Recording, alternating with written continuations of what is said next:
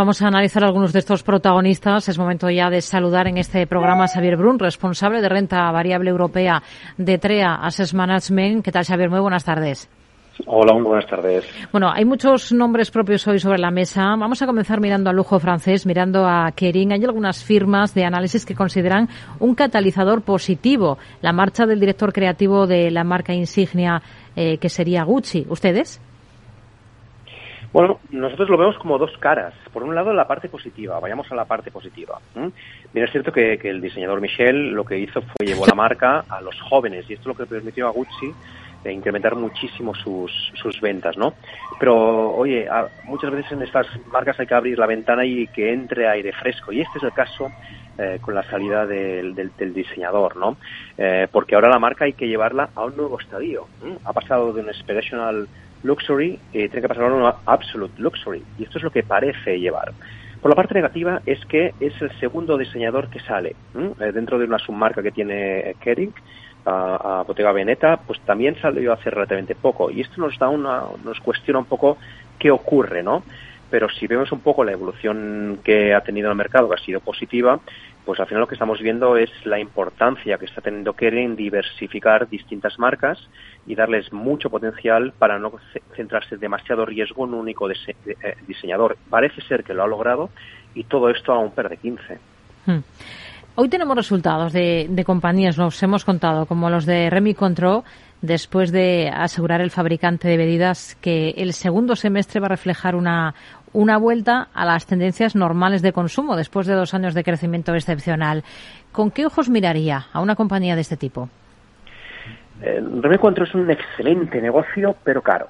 Mm, eh, me explico. Eh, tiene principalmente monopolio en toda la parte de coñac, donde es prácticamente el 85% de sus, de sus, de, sus márgenes. Ah, un negocio de lujo, ¿vale?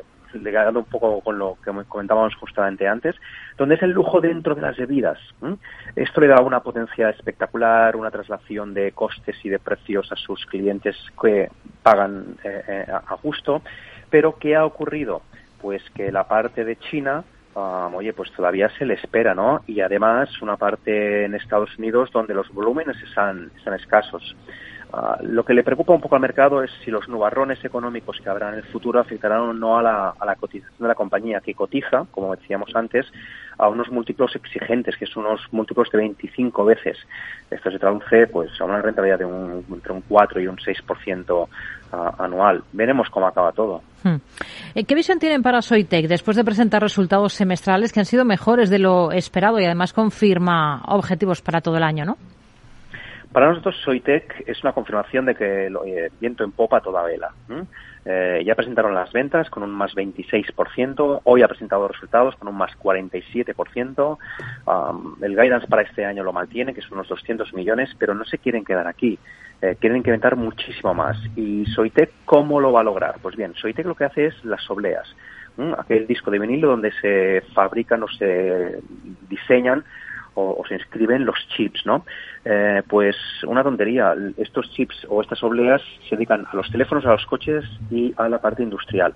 Pues a la parte de teléfonos, gracias al 5G, ese tamaño de no, tamaño del chip, sino el volumen del, del, del chip es cada vez mayor con lo que se van a necesitar más obleas. Así que a futuro, Soitec, las ventas serán exageradamente buenas. Si todo lo cumple, eh, se convertiría en una compañía de un PER de nueve veces.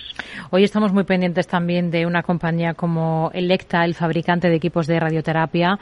Hay una advertencia de la empresa sobre las inciertas condiciones macro y sobre los problemas de la cadena de suministro que van a afectar a sus márgenes, dice, del tercer trimestre. ¿Es un valor a evitar ahora o no? No sé si a evitar, lo que pasa es que eh, tiene sus problemáticas. Tiene un excelente producto, pero tiene un mal cliente. Me explico.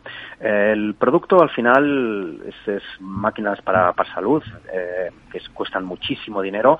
Al final lo que ha dicho es muy parecido a lo que estaba diciendo Siemens Healthineers, Philips, que tiene problemas, un, un, mal no llamado cadena de suministros, y esto le ha afectado. Pero lo que estamos viendo en Electa, que no tienen los demás, es órdenes cayendo de menos 8%, con nuevos productos en el mercado. En China todavía se le espera. Y el cliente, ese que decíamos un mal cliente, es que es, los hospitales o bien los privados están bajando el gasto o bien los públicos no le puedes trasladar el incremento, el incremento de, inflación. Porque dicen, yo solo puedo pagar X cantidad por tu máquina, no voy a pagar más. Así que ya veremos, pero parece que todo esto está recogido en el precio, ya que cotiza un PER de 13. ¿Qué le han parecido los resultados? Vamos ahora al Reino Unido de, de Kingsfisher, el grupo de tiendas de, de bricolaje que es dueño, por ejemplo, de Brico de Pot. Bueno, um, al final es un poco lo que está ocurriendo en muchas compañías que podemos decir que son COVID winners, ¿no? Aquellas compañías donde incrementaron muchísimo los beneficios, las ventas y los beneficios en la época de COVID. Ahora, eh, Kingfisher lo que hemos de ver es dónde aterrizan esos beneficios. Y, y, ahora es lo que estamos viendo, los últimos coletazos de comparativa con eh, momentos de COVID. Así que esa es la duda. A corto plazo tenemos esas, esas dudas y lo estamos viendo en ventas like for like de casi el 0%. El 50% de Kingfisher de sus ventas provienen del, Reino Unido, donde el crecimiento se espera que sea negativo. Um, con lo que a corto plazo, oye, parece que hay nubarrones. Y a futuros, bueno, pues a futuros eh, hay unas ciertas incertidumbres macro eh, eh, que veremos, pero todo esto está en el precio, esto cotiza un PER de 8, tengamos en cuenta. Hmm. Para Elior, ¿qué supondría una operación con su principal accionista, eh, aunque este último ha negado eh, que haya planes de OPA sobre la empresa de restauración? Bueno, la verdad es que el, el, la madre de Elior es eh, Derechebro, ¿no? Uh, que tiene prácticamente como el 25% de la compañía. Y a pesar de ser, de, de compartir clientes, hacen cosas algo distintas. ¿no?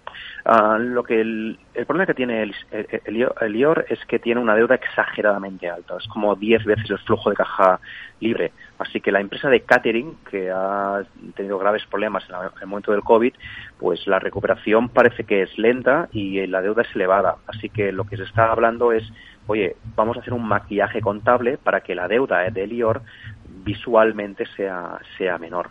Veremos cómo sale, porque a nosotros estos maquillajes contables no nos uh, terminan de, de, de, gustar. Xavier Brun, responsable de renta variable europea de TREA Assets Management. Gracias por participar con nosotros en Mercado Abierto en Capital Radio. Muy buenas tardes. Adiós, buenas tardes.